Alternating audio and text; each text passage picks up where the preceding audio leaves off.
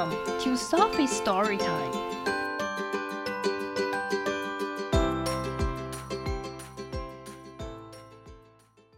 Today's story is Happy New Year by Clara Coleman. It's almost midnight.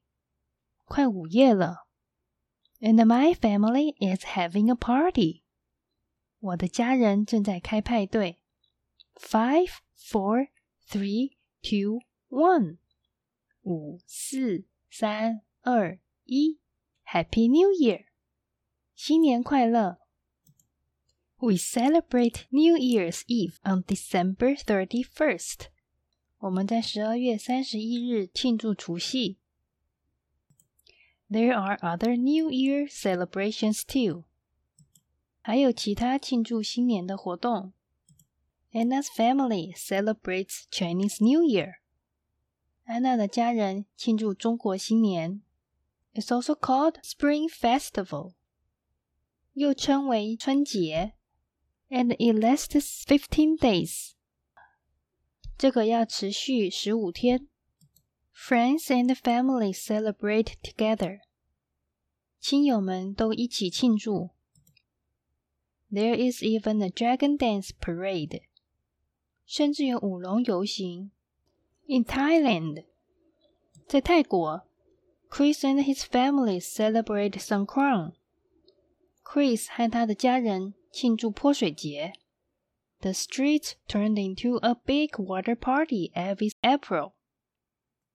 街道在四月的时候会变成大型的水上派对。Diwali is the celebration of a new year in India。 排灯节是印度新年的庆祝活动。It's also called the Festival of Lights。它也被称为灯节。Hannah's family decorates with bright patterns and lots of candles.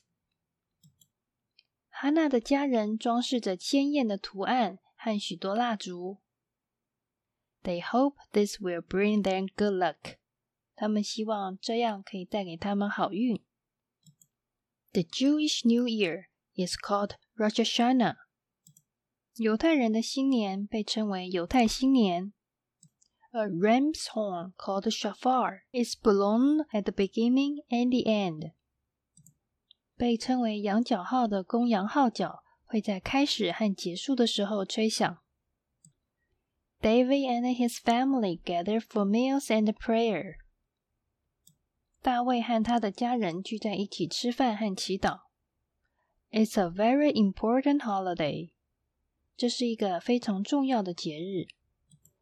there are New Year celebrations around the world. 世界各地都有新年庆祝活动。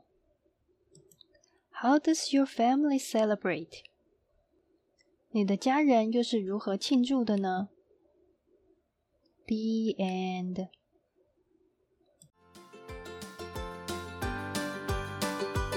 You like the story, follow us and subscribe to our channel.